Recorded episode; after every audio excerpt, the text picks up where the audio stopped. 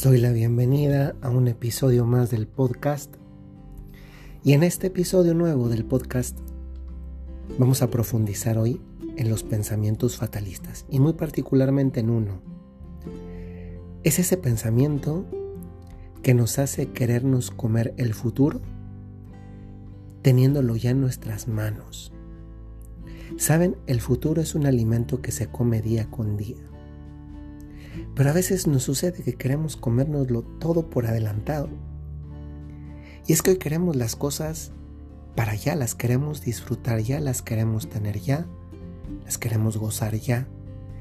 Eh, tenemos una, una sensación que nos hace más cansada, más fatigosa, más pesada la vida cuando no tenemos el control sobre todo el futuro. Y eso justamente es un pensamiento fatalista. No es uno de los pensamientos fatalistas. ¿Por qué?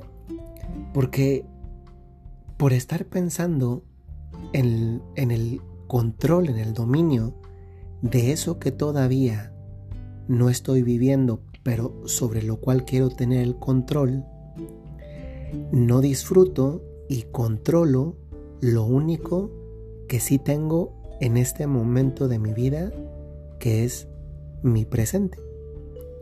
Si somos honestos, lo único verdaderamente que tenemos en nuestras manos es, es el hoy, es este presente. Es lo único sobre lo que podemos actuar, sobre lo que podemos trabajar. Y sin embargo, aunque eso posiblemente en este momento lo acabamos de recordar porque seguramente sí lo sabíamos, es algo que a veces nos produce una desazón interior inmensa. Y nos la produce porque esta experiencia de querer tener control a futuro sobre todo, de una vez y ya por todas, es una, mm, una ambición humana que es irrealizable. Porque no podemos tener control absoluto sobre lo que todavía no estamos viviendo. Sobre un montón de factores que no dependen personalmente, personalmente de nosotros, ¿Y por qué en todo esto hablo de un pensamiento fatalista? Porque cuando, cuando va pasando el tiempo y por tanto se va convirtiendo en pasado y nos damos cuenta que algo no salió,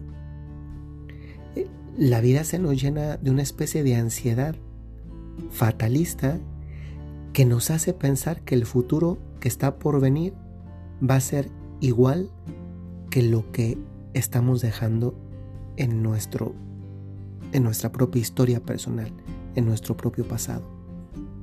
Y sin embargo, pues esto no es así, porque así como no puedo tener control sobre el futuro, tampoco significa jamás que por el hecho de que algo haya pasado de una cierta manera en, en, mi pasado, en mi historia personal, eso va a condicionar el cómo voy a vivir todo lo que venga por delante.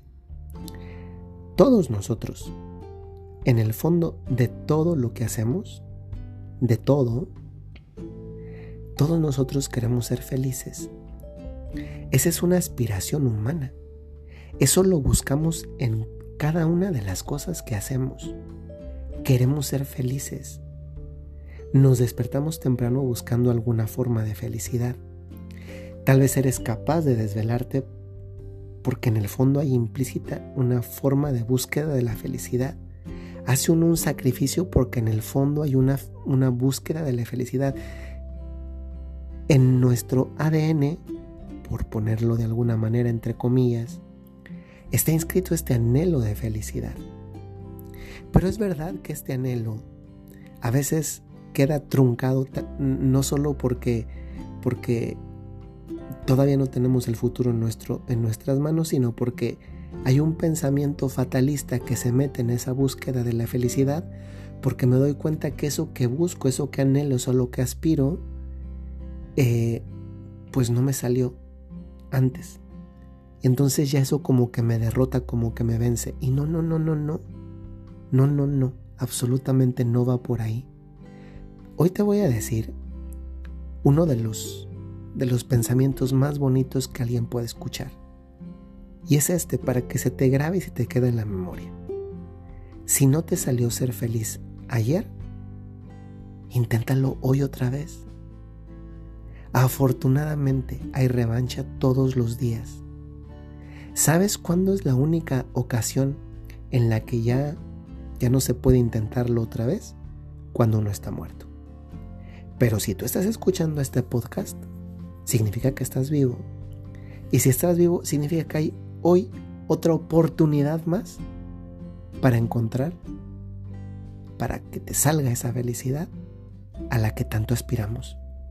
No que esos pensamientos derrotistas, porque ves el pasado, no vengan o si vienen que no se queden en tu corazón.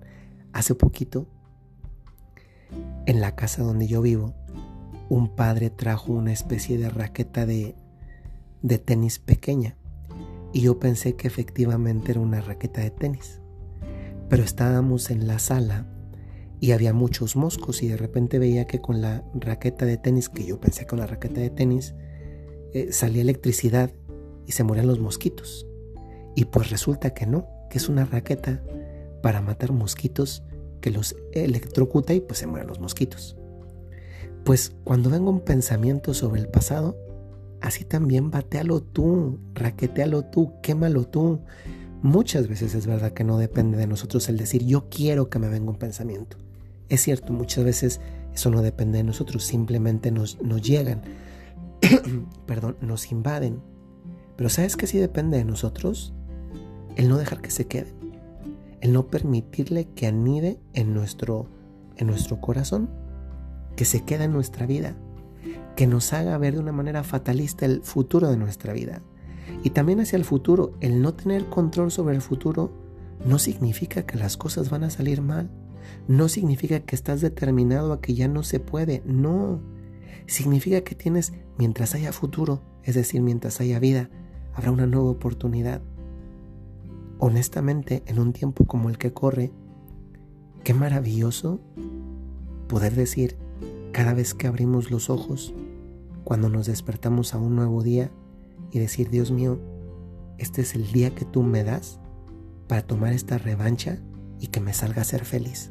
Y mira, pudiera darse el caso de que otra vez tampoco sale, pero hay tantas oportunidades como cuanta vida haya. Y eso es algo que te remite a algo muy fundamental.